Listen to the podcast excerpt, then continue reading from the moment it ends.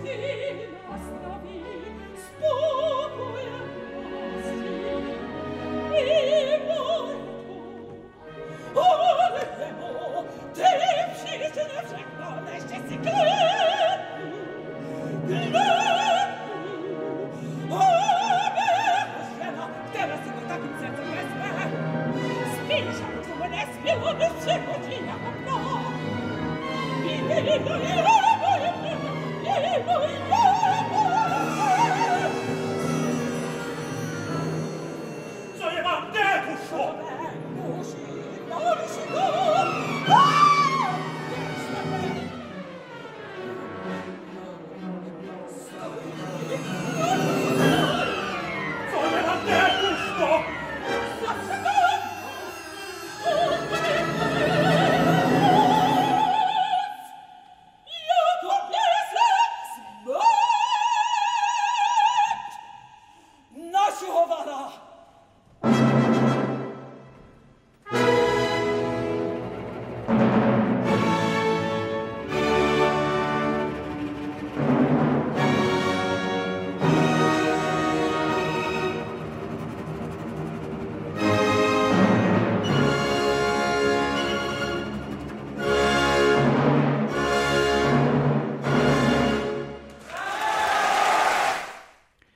Esta grabación eh, está realizada en el Gran Teatro del Liceu de Barcelona eh, y tendrá unos 15 años. Y tengo que decir que tuve la fortuna de estar en esta función. Eh, la genufa era Nina Stemme, la sacristana, su madre es una mayor pero impresionante Eva, Marton y Lashka era el tenor finlandés Jorma Silvasti. Ese día, en esta función, yo viví una experiencia que no he vivido nunca en ningún teatro y es que todo el descanso completo, unos 25 minutos, estuvieron ciento y pico personas aplaudiendo hasta que Eva Marton salió a saludar. La verdad es que es una experiencia de esas que se viven en los teatros con, gente que siente devoción especial por algún cantante y la, unión que había entre Eva Marton y el Liceu siempre ha sido muy, muy importante. ¿no? La verdad es que fue una, una función especial para mí, por muchas razones. Genufa tiene un final falso. Hay un momento en el que parece que la ópera ha terminado cuando al final se descubre el cadáver del niño con el deshielo y cuando la sacristana, la, madre, la madrastra, anuncia que fue ella quien mató al niño, con lo cual Genufa queda libre de culpa, y el pueblo entero se lanza contra esta madre a la que quieren poco menos que linchar. Y hay un momento en el que parece que la ópera ha terminado, pero aún faltan cuatro minutos, que es ahora sí los últimos cuatro de la ópera. Vamos a escuchar eh, estos cuatro minutos que en realidad es el dúo entre Genufa y Lashka, que al final va a ser el hombre que va a acompañar a esta mujer durante el resto de su vida y va a aceptar eh, va a aceptar a esa mujer con la cara marcada y con una historia tan trágica a sus espaldas, pero sin embargo le quiere de verdad y ambos se van a aceptar como pareja. Vamos a escuchar los últimos cuatro minutos de Genufa en la versión discográfica más eh, redonda de esta ópera, la que dirigió Sir Charles Macerras, donde la Genufa es Elizabeth Soderstrom y Laska es Wislav Ochman.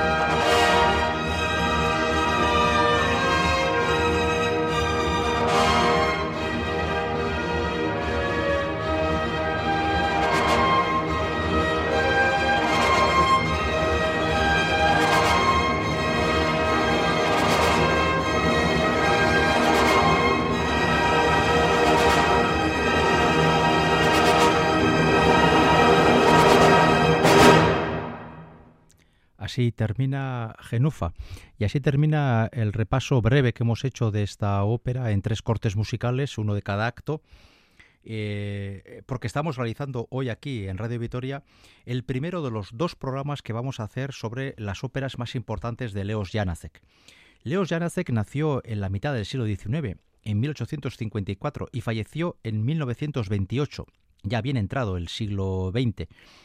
Todas las óperas que vamos a hablar, eh, que vamos a traer, que van a ser, hablo de memoria, seis eh, obras de, de en total compuso nueve, eh, todas están compuestas y estrenadas en el siglo XX, es decir, son óperas de esas que se consideran óperas modernas, compuestas en los, dos últimos siglos, en el XX o en el XXI, en el caso que nos ocupan en los primeros 25 o 30 años del siglo pasado.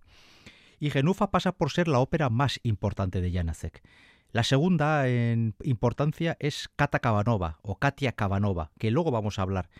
Y justo entre, entre estas dos óperas tan importantes se sitúa una que quizás, eh, bueno, quizás no, se representa poco, pero creo que es una ópera singular, que se titula Osud, el destino, y que narra eh, la vida de un pueblo, en una ópera en la que hay un montón de pequeños personajes y no hay ningún gran personaje.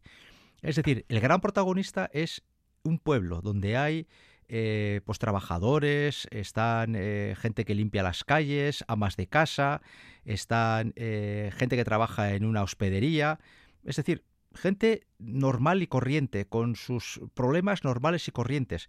Y esta ópera lo que narra es esa historia, la historia de un pueblo de Eslovaquia donde las cosas que pasan son las cosas normales y corrientes de un pueblo totalmente habitual, ordinario. Eh, quizás el problema de esta ópera es primero su duración, que dura solamente una hora y diez minutos, no llega. Y luego que pide un montón de cantantes, porque hay un montón de pequeños personajes. Apenas hay algún personaje que destaque por su importancia. Por lo tanto, es bastante difícil de montar. Y, bueno, pues Osud trata sobre eso, ¿no? Sobre de cómo las cosas parece que están eh, obligadas a ocurrir de una forma concreta porque el destino nos empuja a que las cosas sean de una forma o de otra, ¿no? Vamos a escuchar eh, de esta ópera solamente el preludio, ya que la ópera es breve, también el preludio lo es, apenas llega a los dos minutos. Vamos a escuchar este preludio y luego vamos a entrar a analizar la segunda gran ópera de Yanace, que es Katia Kavanova. Pero antes, vaya este preludio.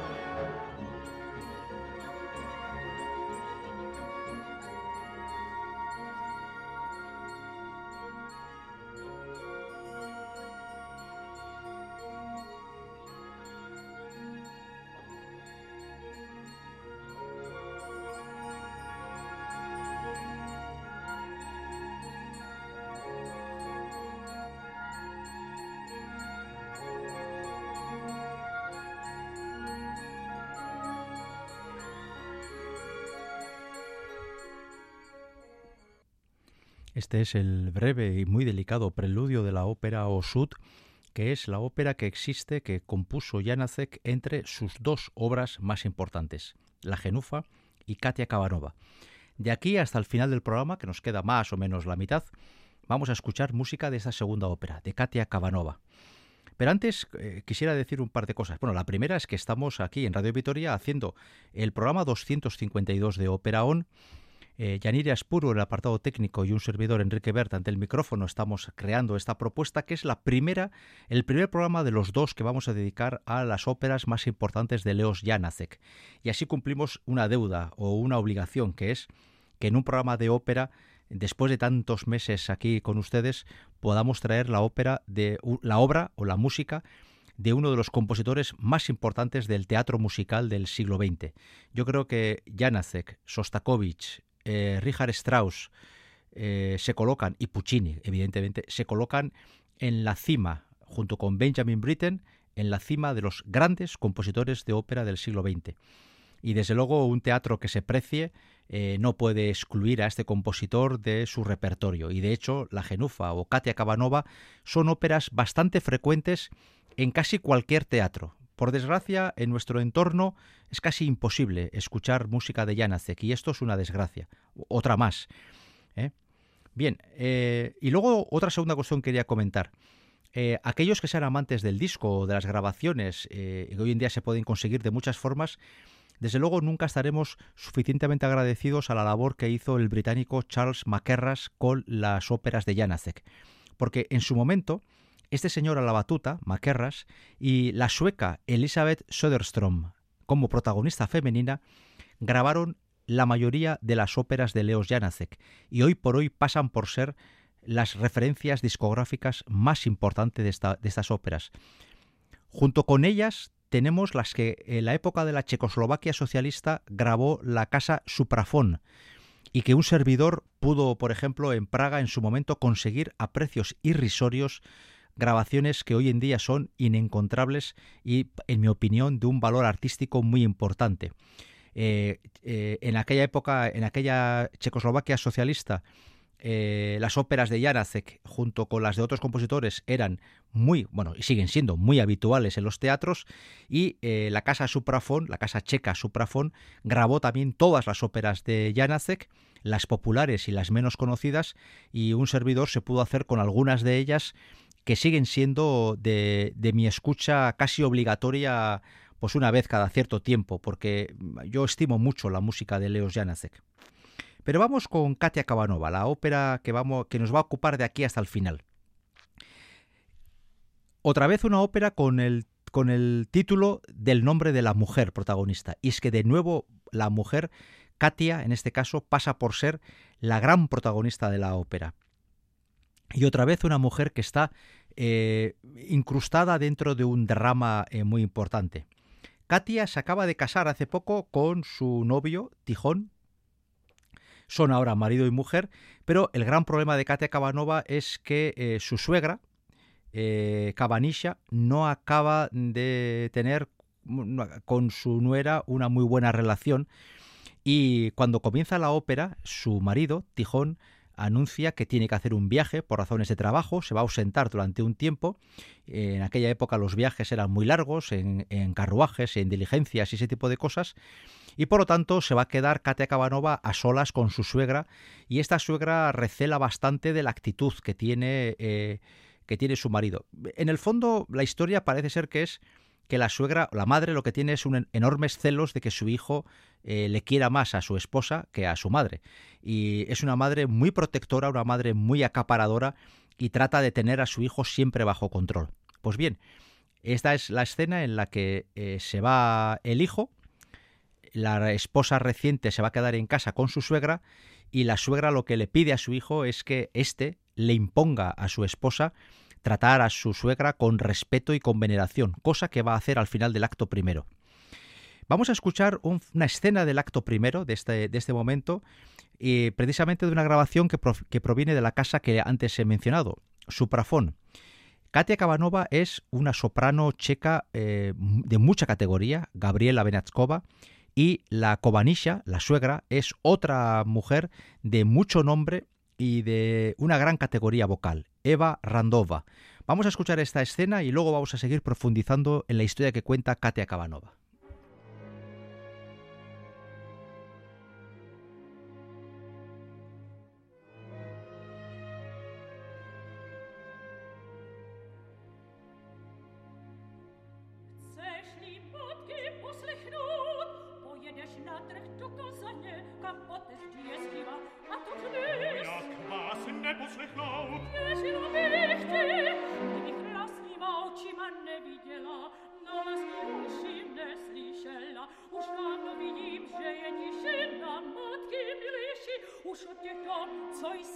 korzenielne pozoruje dziwiej śląski. W če pak to schledała te? Owszem! Co nie to czemu, o to powiesz sące. Ale maminko, co was napada?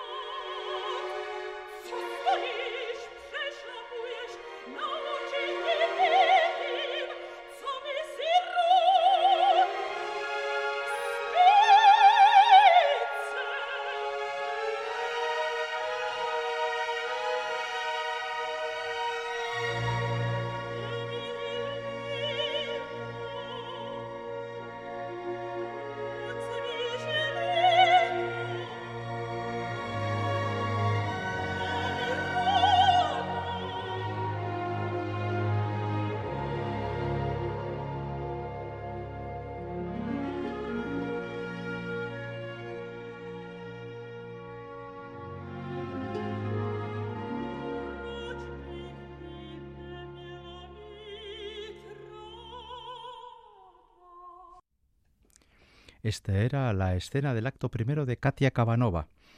Gabriela Benatskova, Eva Randova y otros cantantes aparecían y Tijón se acaba de ir, Katia se queda a solas y el acto segundo va a ocurrir lo que todos prevemos.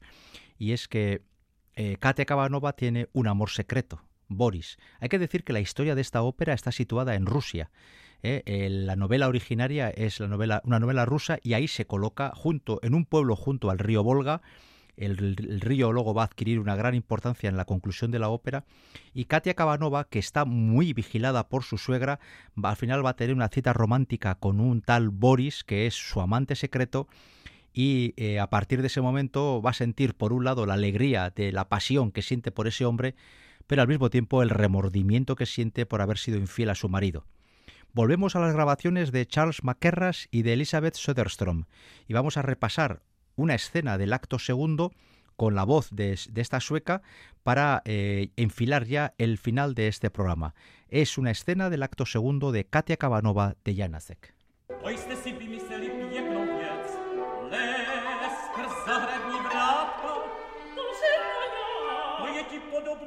ale nepřijde-li na to maminka. Ne, ani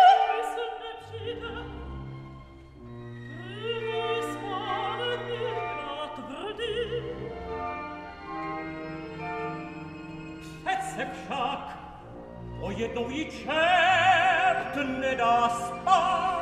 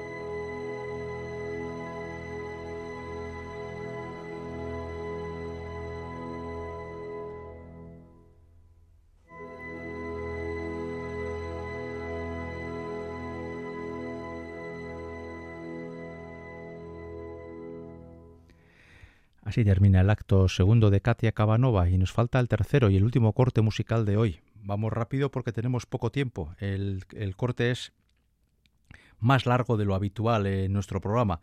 Va a ser la escena final de la ópera y es que la ópera tiene otra vez una escena final bastante dramática. Katia Cabanova, en un arrebato de sinceridad, le va a reconocer a su marido Tijón que en su ausencia le ha sido infiel va a tener una última reunión con Boris, donde va a vivir ese momento con gran pasión, pero en medio de una gran tormenta le va a reconocer a su marido la infidelidad y presa de los remordimientos, Katia Kabanova se va a acabar lanzando, suicidándose al río Volga para terminar con ese drama interior que vive. Su cuerpo va a ser rescatado y, y delante del, del, cadáver de Katia Kabanova la suegra, esa mujer que ha estado siempre presente de una forma o de otra en la historia, va a dirigirse al pueblo como si no hubiera un cadáver delante, como si no le importara absolutamente nada la muerte de la esposa de su hijo. Y se muestra ella como es, ¿no? Una mujer extremadamente fría, insensible y bueno, digamos que las cartas se quedan sobre la mesa en, en lo que se refiere a los sentimientos. Así acaba eh, Katia Cabanova, una ópera eh, que desde luego merece mucho la pena verla en directo. Y eso es lo que tienen muchas óperas de Leos Janacek, que quizás en grabaciones quedan un poquito, un poquito, mm, digamos, sin la fuerza o el empuje que luego tienen en un teatro. Mucha ópera del siglo XX gana muchísimo si se ve en directo, porque eh, al lado de la fuerza de la música, que eso es innegable, también hay un trabajo dramático muy importante y hoy en día se cuida mucho ese aspecto dramático con las óperas contemporáneas o más o menos modernas y en el caso de Janacek, tanto en, en Genufa como en Katia Cabanova, ver y escuchar la ópera en un teatro ayuda a entenderlo de una forma mucho, mucho más profunda. Yo desde luego les recomiendo vivamente que si puedan, que si pueden, que tengan la oportunidad de conocer la música de este compositor. Hemos tratado hoy de hacer, en este primer programa dedicado a Janacek, presentarles siquiera someramente tres óperas, Genufa, Osud y Katia Cabanova. Dejamos otras tres para dentro de unas semanas, en el segundo y último programa que dedicaremos a Leos Janacek. En la confianza de haberles ayudado a conocer algo un poquito mejor la gran obra operística de este compositor checo, hasta la semana que viene.